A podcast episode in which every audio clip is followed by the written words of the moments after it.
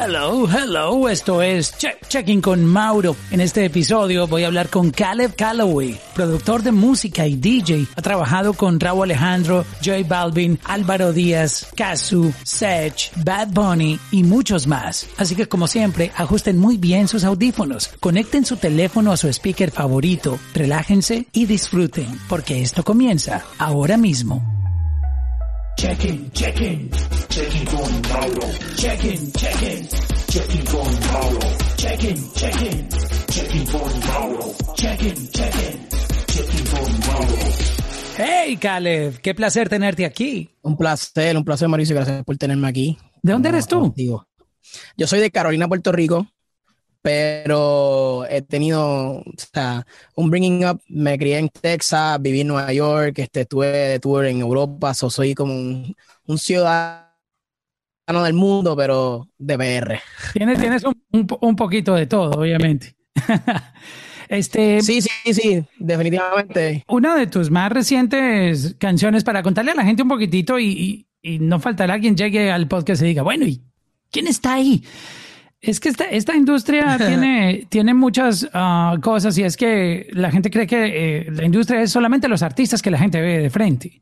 El que ven en el stage, en el concierto y quien aparece en, eh, en las entrevistas de, Billboard y todo esto, pero muchas personas no saben, aunque yo creo que cada vez la gente está más culturizada y es que esto no fuese posible sin productores, sin escritores, sin managers, sin uh, AR, sin disqueras, sin trabajo de marketing, sin toda esta maquinaria que tiene que tener un artista detrás. Y muchas canciones vienen de, de personas como ustedes, que son DJs, que son productores, que, que están siempre innovando y creando sonidos. Una de tus más recientes canciones, uh, que está rompiéndola durísimo, donde tú tienes obviamente participaciones de Cora con Raúl Alejandro y, y J Balvin para poner a la gente un poquitito en contexto de lo que tú estás haciendo en este momento. Este, ¿Cómo te sientes con, esta canción? ¿Cómo está yendo de, bien en este momento? Demasiado de feliz. Si, si te cuento que es la. Yo creo que cuando empezó la cuarentena, cuando empezó el lockdown intenso, especialmente en Puerto Rico, que fue muy intenso, yo estuve viviendo con, con, Raúl, porque decidimos que pues, ya que tenemos este tiempo, vamos a, vamos a meternos al estudio y, y empezar a trabajar el disco.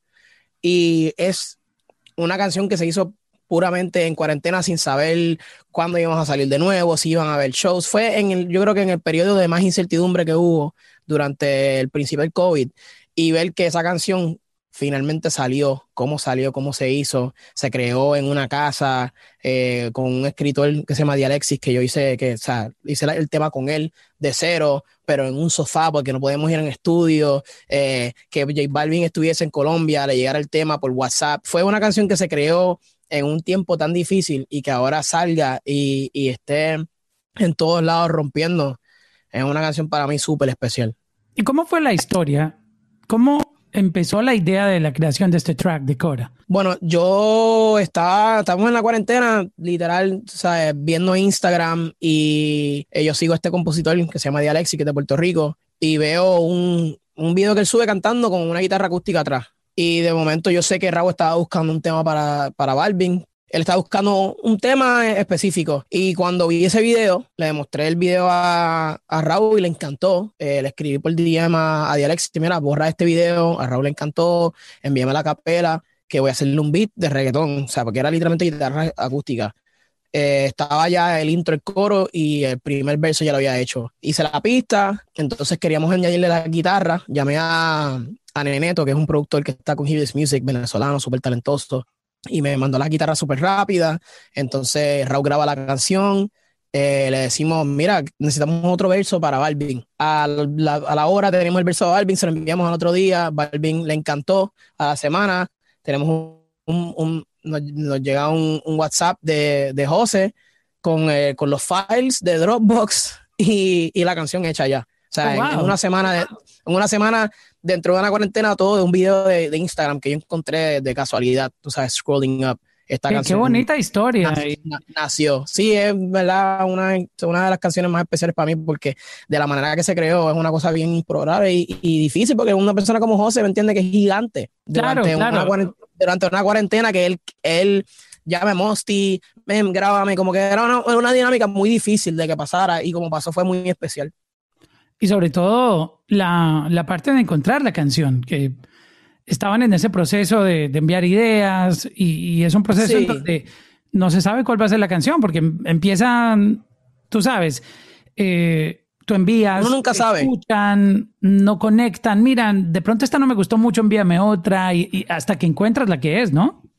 Sí, sí, sí, sí. Fue una cosa porque yo, mira, yo nunca subestimo a ningún escritor, productor, cantante, lo que sea. So, yo, yo sé que obviamente hay sus escritores que la gente pues van para donde ellos porque tienen éxito, pero yo sé que existen gente igual de talentosa que no tienen uno todavía y que hay que darle la oportunidad. Y cuando vi eso de Alexis, yo, yo digo, esto es un, esto es un palo, ¿me entiendes? No, no, o sea, indiscutible, es una canción especial y yo tengo que escribirle a, a, este, a esta persona como que mira, estoy interesado y, y mira lo que salió.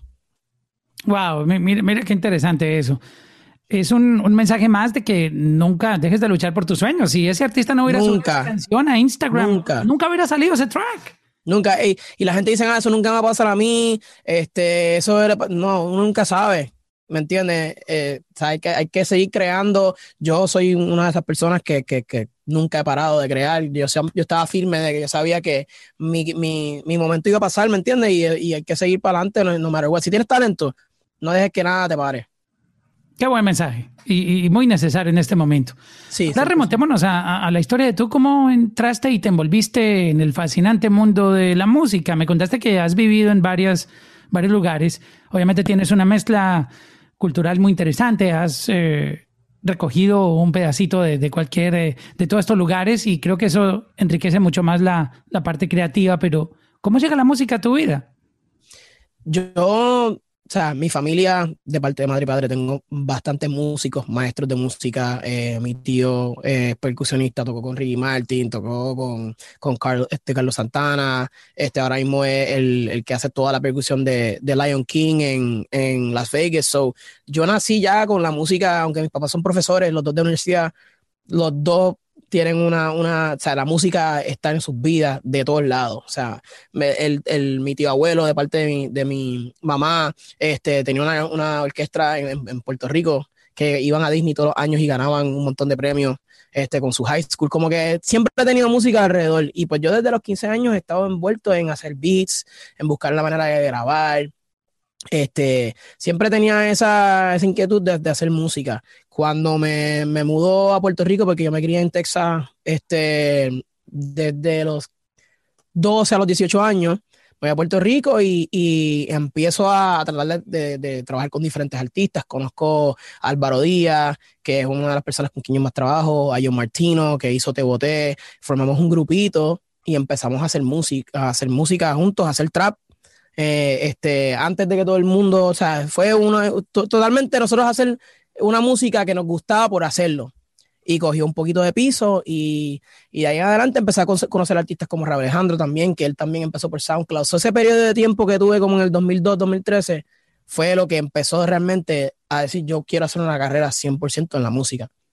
¿Y este, qué, qué, hacías tú en ese ah, momento? ¿Estabas en, en la universidad, yo, en el colegio? Yo estudié en la universidad, yo estudié en la universidad, este, ingeniería de sonido en, en Nueva York, estuve dos años allá, y eso también me ayudó mucho a ver cómo funciona la industria business-wise, porque en Nueva York tú, o sea, tú ves el hustle, conoces gente de muchos diferentes sitios, este, trabajé un internship en un estudio grandísimo donde, donde grababa Major Lazer, y so, estuve around the business part, que eso me ayudó mucho. Este, ahí vuelvo a Puerto Rico y empiezo a hacer todas estas cosas con, con, con Álvaro y, y Rao y, y, y, todo el corillo. Y a la misma vez, yo siempre me gusta hacer muchas cosas a la vez porque siento que tengo muchos talentos y, y no, no, no, tengo miedo de, de, trabajarlos, ¿me entiendes? Y pues a la misma vez estaba tocando como DJ y también música electrónica, que en Puerto Rico la, el house es gigante, en Nueva York también. So estaba básicamente, tú sabes, juggling estas dos cosas y me descubro un DJ gigantesco que se llama Loco Dice de Alemania y por los próximos tres años cojo un break de, de la música urbana completamente y me voy a turear todo el mundo como DJ. O sea, toqué. Oh, wow, te fuiste a, a tocar en festivales. So, me, no, sí, sí, en todos lados, o sea, las discotecas más grandes del mundo. Yo toqué en Beirut, en Dubái, en, en todos estos sitios, mientras todo este tiempo tengo esta inquietud de que me fui en el momento que explota el trap y explota la música latina como, como explotó en el 2016. Con, Lo que tú, y, tú ya estabas trabajando en eso mucho antes de que explotara. exacto. Y seguía, yo seguía sacando canciones canciones así porque pues le enviaba cosas a Raúl. Ya Raúl estaba subiendo poco a poco en Puerto Rico. Y hace como dos años, tres años, tomó esta, esta decisión de que voy a, voy a hacer lo que empecé desde el principio y a trabajar música urbana y paré de turear intensivamente, más selectivamente y hasta ya, pues obviamente por la pandemia no se podía más. Y pues este último año llevo encerrado en el estudio, eh, trabajé con Gianni Manenturizo, eh, obviamente el disco es Raw, el disco El Conejo, y, y, pues pasan todas estas cosas que esta serie de eventos que uno dice como que, que te llevan a lo que de verdad se supone que esté haciendo. Vamos a hablar un poquitito, ya que mencionas el, el disco de, del Conejo Malo, me imagino que te estás refiriendo a el último tour del mundo. Yes. Un, un álbum realmente impresionante en, desde el punto de vista musical. Es que hay gente que evalúa la música por números, ¿no? Y siempre están esperando como que este es el mejor álbum, no, el mejor es aquel porque tuvo más números, tuvo más premios. So, Yo creo que la música es lo que tú escuchas y cómo tú la sientes. Y para mí ese álbum es impresionante en términos de, de lo que propone, de la libertad de sonido que tiene, que se, se le siente en, en, en las canciones. No se siente un álbum fabricado de manera mecánica, pensando en, una industria, sino pensando como en los fans, en refrescarle el oído a los fans, que es lo que más nos gusta. A los fanáticos de la música nos gusta que nos sorprendan. Nos gusta escuchar, wow, mira esto, o sea, que, no sepamos que viene. Y creo que este álbum tiene todas esas características. ¿En, en qué canciones tú estás ahí o cuál es tu uh, colaboración en el álbum? Para que nos cuentes un poco sobre eso. Bueno, yo trabajé este, junto a Mr. Nice Guy, que es también uno de los productores de, de Raw, y Mora, que escribió Dakity. Eh, Te mudaste. Este, fui parte de la producción de Te mudaste. Que va así, mira, como un cohete esa canción. sí, Orgánica, mano, ¿no? Orgánico. Esa canción y no, no era el sencillo oficial, ¿no? Obviamente. No era sencillo oficial, es bastante corta, tiene un outro de Flow, ¿me entiendes? Que lo hizo It's Mac, que es el productor principal del, del disco. Este, y, y una canción que naturalmente le gustó a la gente, o sea, estuvo número uno por encima de Dakiri un día y, y, ha sido un fenómeno. Y la otra que trabajé fue Antes que se acabe, que la traje con Lara Project, unos productores amigos míos de Venezuela. Eh, también estuvo Chris Jedi en ese tema. Y es un tema muy diferente con la influencia mía ahí, que se, que se escucha la electrónica con trap. Y eh, son dos temas especiales y, y, fueron de la nada, ¿me entiendes? Eh, antes, uh, antes que se acabe fue, Benito me, me, escribió, o sea, me envió un voice note literalmente de tres minutos, exactamente como quería la canción. Y así quedó y, y estábamos todos súper felices, una de las favoritas del disco. Y Te Mudaste fue un tema que hice con, con Mora, que a Benito le gustó, lo cogió y lo, lo trabajó él. Este, y para mí quedaron, quedó todo súper brutal, ¿verdad? Súper diferente. Me encanta que él está tomando en este disco, eh, no un riesgo porque es el conejo, pero está dándole a la gente cosas diferentes. Porque el fácil puede hacer yo hago lo que me da ganas dos, ¿me entiendes? Y, y, y, darle reggaetón a todo el mundo, y, pero él tomó el riesgo de, de hacer cosas diferentes y abrirle lo, lo, los oídos a la gente. Hablando de, de propuestas, yo creo que tu aporte es muy interesante por toda la experiencia que tuviste en el mundo electrónico de, de tu carrera como DJ y experimentar los festivales, estar en clubs, estar en diferentes culturas, en, en, en, un mundo electrónico que para mí es tal vez el género más grande que existe en el planeta. Uh, obviamente, yo sé que hay géneros igual de grandes, pero creo que el, si hay un género que nos pueda unir globalmente es la música electrónica, que 100%. no tiene, básicamente no tiene idioma, y no tiene una nacionalidad. Todo es un no, feeling, es un feeling. Es, exacto, o sea, es como un, un estado. No puedes bailar siendo, o sea, tú vas a un, a un festival y tienes gente de todos los países, nadie quizás se puedan comunicar verbalmente, pero... Exactamente. Y, y creo por que la tú, música y por el baile y por todo, o sea, la electrónica para mí.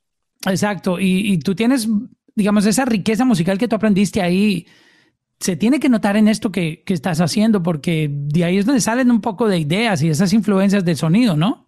100%. La, lo que uno se da cuenta cuando está tureando y va por diferentes países, ves la diferencia en los gustos de, voy a España, toco esto, voy a diferentes ciudades en España, en el norte, en, Madrid, en Bilbao, en, en, Sevilla, dentro de solamente un país, los gustos son tan diferentes, pero buscar una manera de poder conectar con todas esas personas con mi música es algo que yo hice por tres años, que me ha ayudado a saber que no sé, hay algo que yo hago un ritmo y yo sé que va a conectar con todo el mundo, por más diferente que sea, o por sonidos que quizás no son lo que se mete en el reggaetón, o acordes que quizás no se usan en el trap, eh, eh, o flows también, porque yo también ayudo mucho en la, escritura del tema.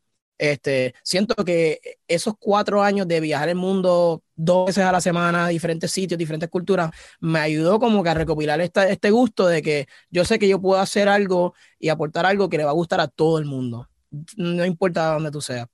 Exacto. Y eso es algo que, valoro mucho de viajar y, de tocar en diferentes sitios. Y, la riqueza que se aprende ahí es, es, eh, importante, porque hay, muchas mezclas y, todo eso tú lo vas aplicando. Um, quería preguntarte un poco sobre cómo, cómo tú llegaste para, para inspirar a otros artistas y a través de estas historias.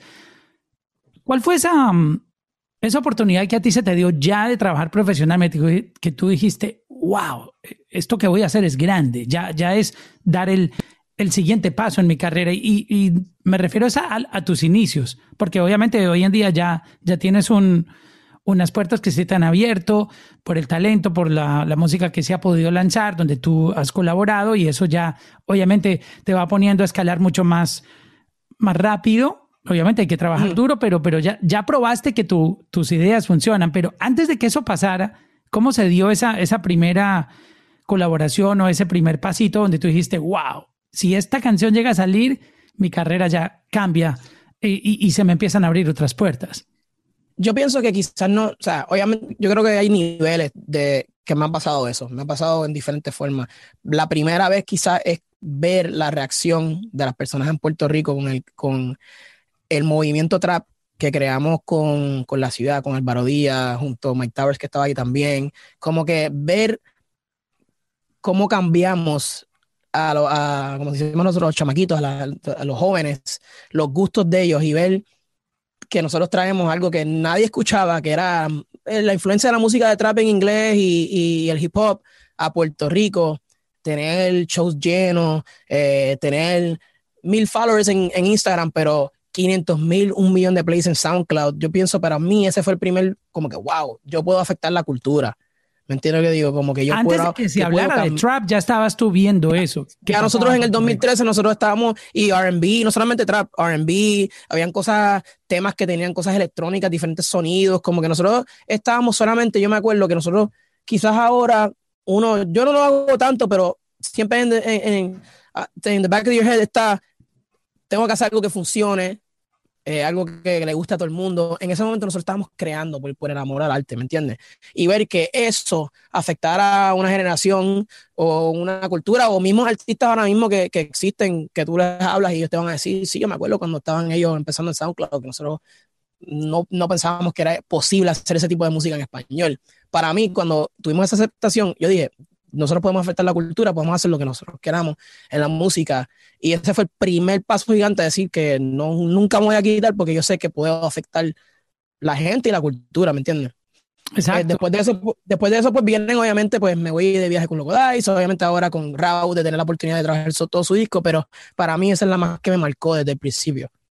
Claro, y, y sobre todo que ustedes lo hacían de corazón sin saber qué iba a pasar con eso, pero la, misma gente, los mismos fanáticos, esta nueva generación, empezaron a aceptar el sonido muy bien y mira lo que se ha convertido. Obviamente el, trap llegó y, tuvo una explosión durísima eh, que no se veía desde inicios del milenio cuando el reggaetón explotó a nivel internacional. Sí, y, el, y no solamente, o sea, no, no solamente el trap, también es como que siento que la, la actitud de, de de ser diferente y, de tratar de, hacer, de buscar tu propio sonido, entró al reggaetón, el reggaetón cambió de la manera que se usaban los, drums, de los, acordes, todo fue afectado por esta ola de gente que querían hacer cosas diferentes en Puerto Rico.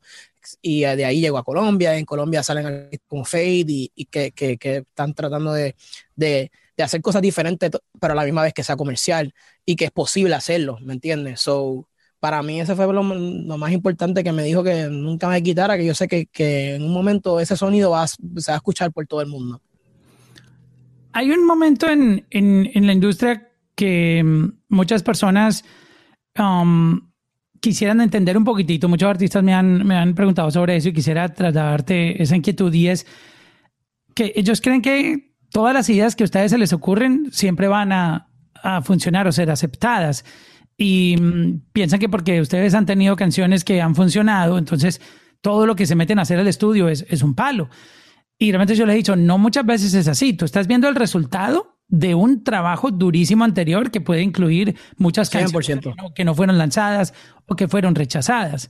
¿Cómo manejar ese rechazo cuando tú empiezas a enviar ideas y las ideas que mandas te las devuelven y dicen, mira, no está mal, pero no me gustó?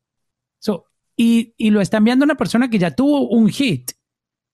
So, muchos artistas creen que porque ya tuvo un hit, todo lo que se le ocurre, ya eso es un, un palo. Y no es así, ¿no?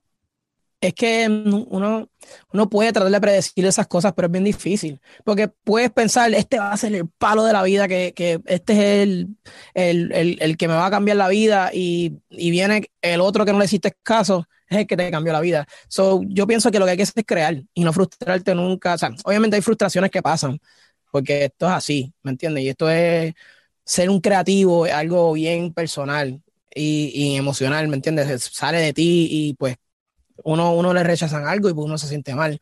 Pero, pero no se puede tomar personal. No se puede tomar personal, hay que tratar de seguir para adelante. Como que, mira, no, pues esta idea no funcionó, pues o lo saco yo como quiera. Vamos a hacer otra. O, o sea, o hacemos otra o lo saco y vamos a ver qué pasa porque yo creo en esto también. Eso, yo creo que eso es importante también porque a veces si tú de verdad crees en, un, en algo, y, y, de verdad piensa, y todo el mundo puede irse a la corriente contigo, pero tú piensas en algo, a veces funciona. Y puedes hablar con muchos artistas que, que, te digan, la disquera me dijo no, o tal me dijo no, pero yo creía en el proyecto, o yo mismo dije no, pero la disquera me dijo sí, y pues me dejé llevar y funcionó. So, hay que solamente seguir creando y, y, creer en uno, nunca frustrarse, o sea, es seguir para adelante. Obviamente tus influencias tienen que tener muchas... Uh artistas diferentes por, por el mundo que tú te has movido porque tienes como esa mezcla de cultura americana, latino, pero ¿tienes algún productor eh, en tu mundo electrónico o, quién te fue como guiando de manera inspiracional que tú dices, wow, yo, yo quisiera ser como, como esa persona, quisiera ser, seguir su camino o superarlo también, porque uno, uno siempre quiere superar la, la gente que admira. Eh, ¿también recibiste un poco de influencia de, de, productores o artistas? Sí, 100%. O sea, para mí, número uno, si me conoces, sabes que Kanye West, Timbaland, Pharrell.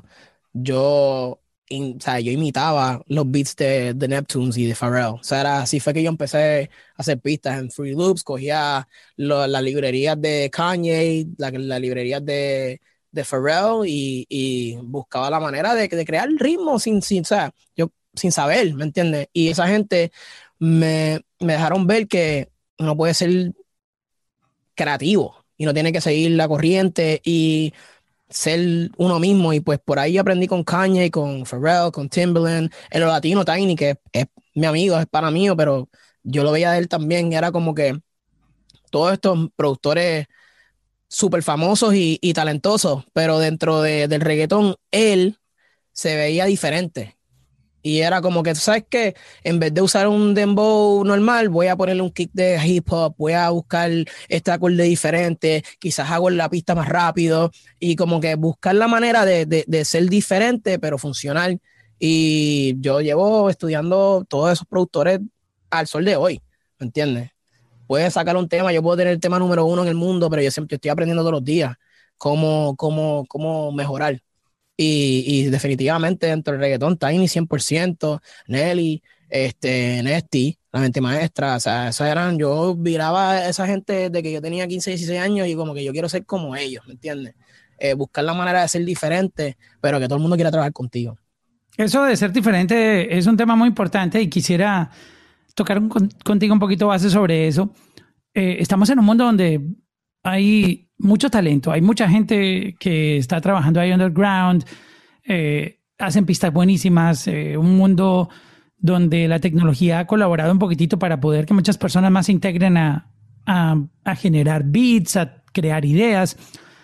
Y, y cada vez más yo creo que hay una, una presión, eh, en el buen sentido, obviamente, para uno mejorar y estar dando más creatividad y crear cosas que capten la atención y que, que sean llamativas, tanto para un artista, en el caso tuyo que, que produces, como para la misma audiencia, la gente que, que, escucha música. Este, es bueno y, y yo creo que tú me analices un poco eso. Cuando tú vas a crear un beat, ¿tú te vas por la tendencia o, o tú quieres sorprender con algo? Porque hoy en día eh, es, es complejo ese tema, porque a veces sale algo que nadie ha escuchado, un flow distinto y la rompe, o vuelve y sale lo mismo que, que ya viene en tendencia y, y puede que pase algo como puede que no pase nada. So, ¿Cómo es el concepto de crear un beat que tú digas, yo quiero que esto impacte? Eh, ¿Es bueno salirse mucho de la carretera de, de lo que ya está funcionando y crear algo completamente distinto o, o, cómo manejas ese balance? Bueno, yo pienso que dentro de lo que estoy haciendo, que es el reggaetón se ha convertido en pop, ¿me entiendes? La realidad. So, yo trato de, dentro de lo que ya está funcionando, que cuando tú pongas ese beat, tú escuchas y digo, wow, del minuto, del primer segundo, esto, ¿qué es esto? ¿Me entiendes? Es un wow factor, que, que sea un sonido diferente, que no hayas, no, no hayas, escuchado, que te llame la atención de uno. So, yo siempre estoy enfocado en, en tener la, la, la, la, melodía principal, que sea algo llamativo. No tiene que ser raro, no tiene que ser, pero, pero que no sea lo que está haciendo todo el mundo. Que no suene a, la, a, un, a un no, Exacto. Yo no quiero sonar a nadie, yo no quiero sonar a nadie, yo quiero sonar a mí, ¿me entiendes? Y, y uno de los halagos que he tenido antes de hasta de tener cualquier tema metido, como decimos nosotros, es que tú pones una pista de Caleb y, y sabes que, que, soy yo, de una, de la manera que escojo mis sonidos, de la manera que, que, que hago las melodías, eh, las estructuras, los, los, los, drums. O sea, yo he, crea, he creado bien con toda mi influencia mi sonido. Yo pienso que a cualquier productor que me esté escuchando, lo más importante es crear tu sonido.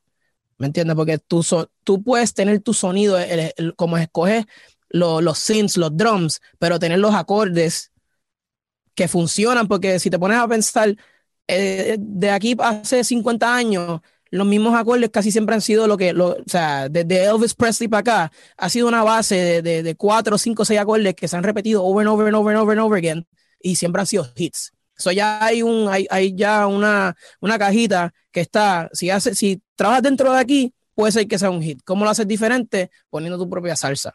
Y siento que ahí buscar tu sonido, buscar tener tus propios drums, no repetir nada. Eh, si usas algo que usa otra persona, mezclarlo de una manera diferente. Solamente buscar un tweak bien pequeño, no irte muy left field, muy raro, pero algo que te, que te identifique y digo, esta persona, eh, este beat es una, esta persona sin saberlo. Todo el mundo sabe que Tiny tiene una canción, ese es Tiny, eh, Sky rompiendo. O sea, todos tienen unas cosas bien peculiares que, que tú ya sabes que son ellos. Y por eso pienso que son tan este, exitosos. Hablando de beats, ya que eh, el 2020 pues ya está, está listo, ya, esto ya, ya quedó envuelto.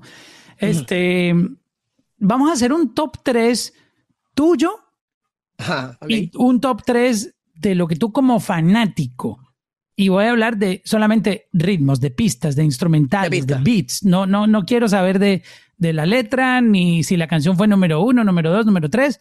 Aquí, aquí ya, a tener en cuenta números.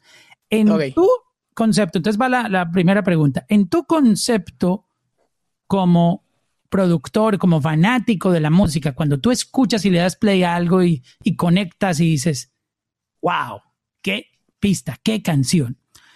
Este, ¿Me escuchas ahí bien? Ahora te escucho, sí, sí. Ah, ok. Bueno, este momento, pero voy a volver a repetir la pregunta porque creo que se, se paró un poquito el internet. Se, se, cortó. Dale. En tu concepto como productor, como fanático, como, como una persona que le gusta escuchar música, todos amamos la música, bueno, los que estamos metidos en esto y, y consumimos, sin tener en cuenta los números, si la canción fue número uno, número dos, número tres, número cuatro, eh, si entró a Billboard, si no entró, etcétera. Solamente por el sonido. Para ti, ¿cuáles son las tres pistas Uh, y enfoquémonos en, en, en, latino, más duras de este 2020. Y ya voy a hacerte la pregunta de, de, tus beats, pero como fanático, ¿cuáles son las tres pistas más duras de este año? Como fanático, como fanático. Yo sé que yo no te puse esta pregunta antes y pudiste haber analizado con No, no, esto, esto, esto pero es, lo que o sea, se te venga a la cabeza. este, sin ponerle orden, pero definitivamente cuando escuché el intro de La Santa de Bad y Yankee, la vista de Tiny, de Tiny, a mí, yo dije, ¿qué es esto? Yo siempre digo que como que cuando escucho un ritmo y yo digo, I wish I would have made this, como que quisiera haberlo hecho yo, ¿me entiendes? Ahí es que yo digo que es un, es, un hit. Y La Santa para mí, desde el momento que la escuché, yo dije, este, este beat está en otro nivel. Este, vamos a pensar más. yo voy buscando aquí La Santa. Yo, yo creo recordar el intro, pero, pero quisiera, ok. La Santa. Ah, sí, sí. Pues. Otro nivel. Es un vibe, es un vibe.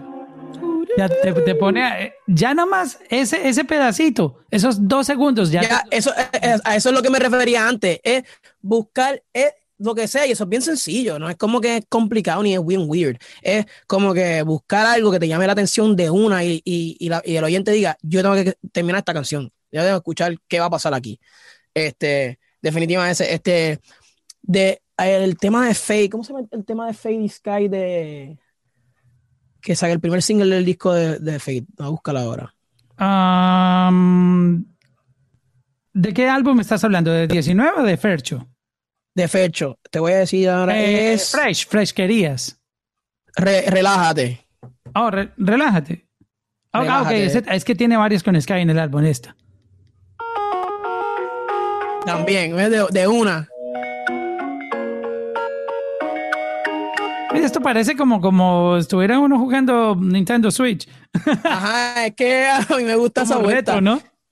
Y la otra, ¿sabes qué? Me encanta mucho la pista de LV de Radio Carrión. ¿Sabes cuál es? Vamos a Yo creo que es de Sauce Boys 2, ¿verdad? Sauce Boys 2. La hizo, creo que Sotel on the Beat. Shout out. vamos a ver aquí el álbum. ¿Cuál es la, pista que tú dices? Creo que LV, te lo busco ahora, espérate. Eladio, Carrión, LV. Ok. Um, Yo creo que en Sauce Boys 2. Sauce Boys Care Package. Sauce Boys Care Package. Ah, ok, ok, ok. Ya, la primera, la primera, ya, sí. Ya, ya la tengo aquí. Uf pistón. Ya, es, una canción que tú la reconoces así. De una. tú sabes. tu punto. Ese, eh, para mí, eso es lo más importante. Son esos primeros cinco segundos que tú. ¡Boom! El oyente está ahí ya. Oh, necesito escuchar esta canción. O en la discoteca. Ya, ¡Ah! Esa LV, ¿me entiendes? Obviamente hay discoteca, hay discoteca ahora mismo, ahora mismo, pero, pero como DJ, esas son cosas que tú, que tú usas como herramienta. Exacto. esta canción de una la gente sabe cuál es, se pompean, eh, crea una emoción gigante y para mí eso es lo importante. Antes de que el, cantante diga una palabra. Y, tú has tocado un punto durísimo y es que tú tienes la experiencia como DJ de ver la reacción de la gente y saber lo valioso que es el tiempo en, en la música. Si tú puedes tener una canción que a los 20 segundos la rompe, o sea, la rompe más que cualquier hit pero el problema es que esos 20 segundos antes de que la rompa son los que la perjudican porque son esos 20 segundos que no conectan. Exacto. Pero ya viene el coro, ya viene el coro. ¿Tú has escuchado eso? No, sí, sí. Pero dame un break, pero dame un break, ahora empieza ahora. Y es como que no. Entonces empieza con el coro. ¿Para qué? ¿Para qué? Quítale ese intro y que arranque con el coro. Si el coro es lo más duro, pues sácalo de frente, ¿no? Sí. En las estructuras mías casi siempre yo pongo el coro primero. Siempre. O sea, el coro primero con, con un intro de, de ocho barras y, un sonido así bien llamativo y nos fuimos, ¿me entiendes? Yo siento que esas son las canciones que, que conectan bien rápido y la gente la quiere seguir escuchando over and over again. Sí, y, y, lastimosamente no, no es que alguien se haya inventado eso, sino que así funcionan las cosas hoy en día. La gente no tiene tiempo ni tiene paciencia. Tú le das play a algo. Ahora mismo con, con, social media y, y la cultura que, que hay, o sea, tenemos un attention span bien, bien cortito, ¿me entiendes? Pero es, es, porque estamos en un mundo. que llamar la atención en una. Exacto. Al, todo es inmediato. exacto. Al tener nosotros control de todo, eh, fuimos perdiendo la paciencia de, de, de, de, que nos controlen. Entonces, si yo sé que yo puedo dar skip y puedo ir explorando a ver qué más tiene un playlist o este álbum o, o lo que esté consumiendo y yo tengo el control, pues obviamente yo no voy a esperar a, que llegue un coro o algo que me cautive de la canción. La canción tiene que cautivarme desde el segundo número uno. Y creo que tú has en los festivales y como DJ tú, tú, tú aprendes mucho. Aprende rápido. La reacción de la gente. Y es como que hay canciones que los DJ tienen que cortarle ciertas partes para que empiece bien. Y también yo, todas todos los temas que yo hago, tú los pones y tienes intro y outro. Yo tuve una reunión. tú, tienes, lo haces ya con mentalidad de DJ. Sí, yo tuve una reunión, estamos presentando unos temas para una artista que yo estaba trabajando con, con ella y, y, y, uno de los, de los labels me dijo, ya esto tiene, esto tiene como que, como ya la estructura de DJ intro y outro. Y una persona que, que no hace música, ¿me entiende? Y él ya lo, lo, lo percibía. ¿Me entiende? Que es como que tienes un cuatro entrando y saliendo, perfecto para poder entrar a la canción. Y yo creo que ya, pues eso de DJ me ayuda mucho para, para esa estructura. Y lo bueno es que no te van a modificar la canción, porque muchas veces en, en el afán de, de sacar el, la versión Ah, remix de discoteca, le meten intros que. Yo odio la, remix de discoteca. odio cuando dañan una canción. A mí me gusta la música yo, original. odio eso, por eso es que yo trato de que los drums se escuchen bien duro, porque eso es lo más que yo. Ah, déjame hacerle un redrum y cortarle el intro y ponerla más rápida. Eso es como que, yo odio eso. Yo trato de, que, de hacer todo lo posible para que no tengan que tocarla en la discoteca, en la que pueda tocar como es. Imagínate una canción, todo el dinero que cuesta hacerla, desde el estudio, los productores, compositores, las horas que, le gastan a la canción, la mezcla, la masterización, el marketing, esos son decenas eh, de miles de dólares En, un trabajo grandísimo. Y aparte viene alguien y te pone un ridrom ahí. En una computadora ahí a la carrera haciéndole un, metiéndole otro beat por debajo. Ya. Eso debería ser ilegal. El único que acepto, el único que acepto son los, los remixes de cumbia muy duro. Oh, bueno. Los remixes de cumbia, de electrocumbia, me corren. O sea, he escuchado unos y me sorprenden. Y yo no soy muy fanático de la cumbia, pero a veces yo escucho, yo escucho el reloj en cumbia version y yo, wow, this is good. Exacto. Por ejemplo, con el reggaetón, yo aprecio mucho cuando, cuando un DJ me toca la versión original. Se las ingenia de alguna manera para poder mezclarlo. Lo más duro. Tienes que buscar la manera. Ese es un buen DJ. un DJ que te puede tocar las cosas como es y buscar la manera de cómo meterlo en, los tiempos que hay, porque obviamente las canciones son, hay unas que son bien rápidas. Porfa, Adicto son 84 BPM, eh, tiene una este, Zafaera que es 90 y pico. ¿Cómo, ¿Cómo yo voy a hacer conectar eso? El DJ que puede hacer eso sin tener que alterar la canción es una máquina.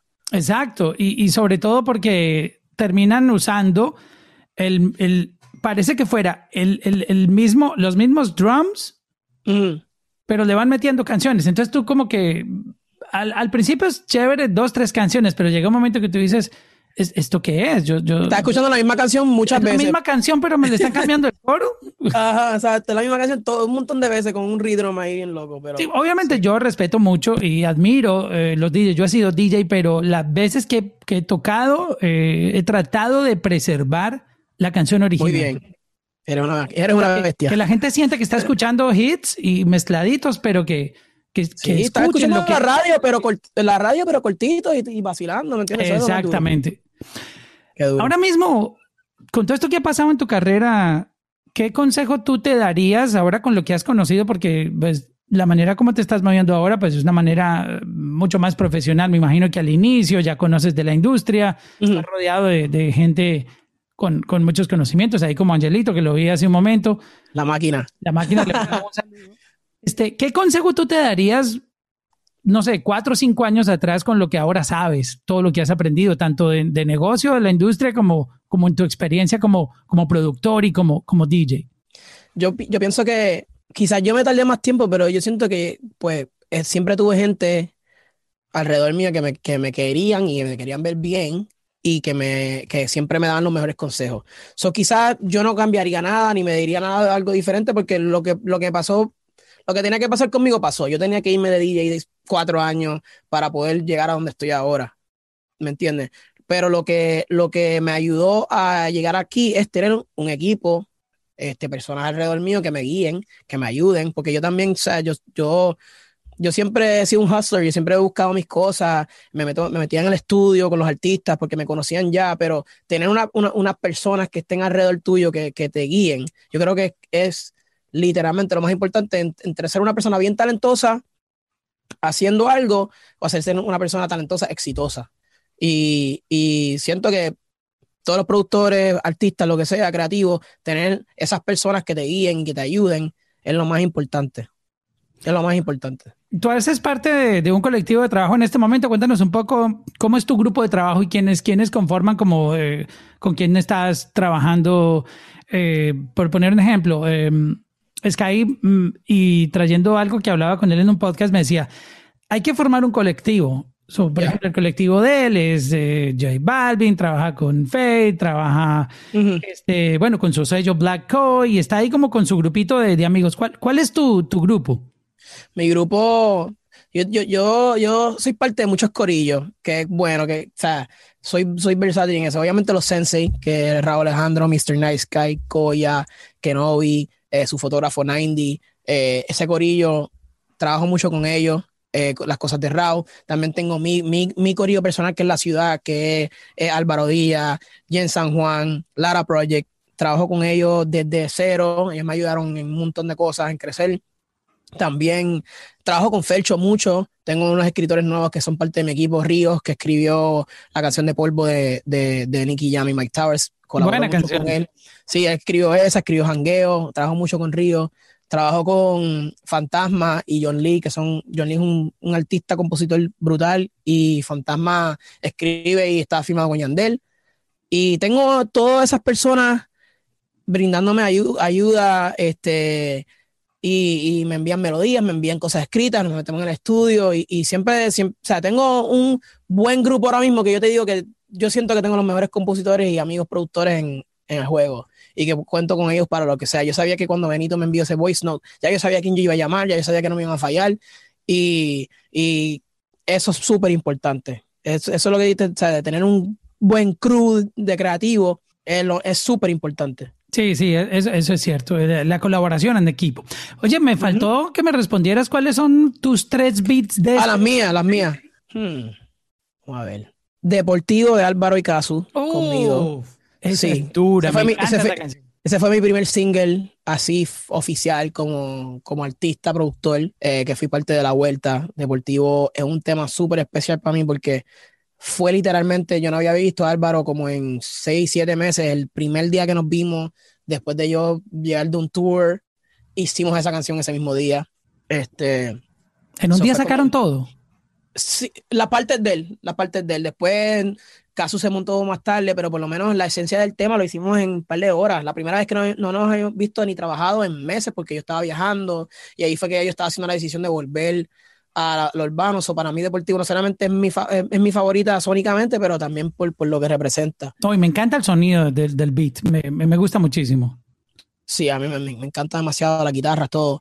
Reloj, la de, de Raúl y Anuel, y es porque yo no, yo no formaba parte de, de, esa pista en el principio, eso fue Nestilamente Maestra, pero eh, Raúl quería hacerle unas cosas, Nesti dijo, vamos a colaborar, y como te dije en el principio, Nesty, Nelly, Tiny, esos son héroes míos, ¿me entiendes? Y poder trabajar con él, también con, con Anuel, con Emma y con, y con Raúl, este, fue algo especial. Y, aparte de eso, es como una, sónicamente una de mis pistas favoritas. Y cuando recibiste el reloj, ¿tú, qué, tú le modificaste? ¿Qué, ¿Cuál fue tu aporte yo, en, el yo le, yo le, yo trabajé los drums, todas las baterías, eh, le añadí algo que yo hago que es muy común, que son una, unos samples de, de, voces que los, están atrás de casi todas mis pistas, que, que parecen melodías, pero realmente son vocal chops que yo hago, mm. que cojo voces y las, las pico y algunas cosas eh, que salen al principio y al final del outro, eh, y, la, y la,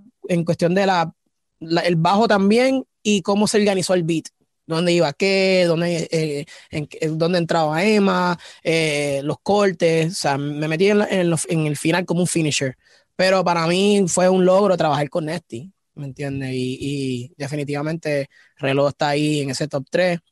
Y número, de, número 3, este, Decora, tiene que ser Decora de Balvin, definitivamente. Este, ese, ese tema es especial, ya sabes, por muchas cosas. José, uno de los artistas más grandes del mundo, de la manera que se creó, eh, son sonidos míos. sea, completamente la pista soy yo solo y, y, obviamente pasar con la guitarra de Neneto eh, y trabajar con J Balvin y, que sea la primera vez que Raúl colabore con él. O sea, me, encanta ese tema.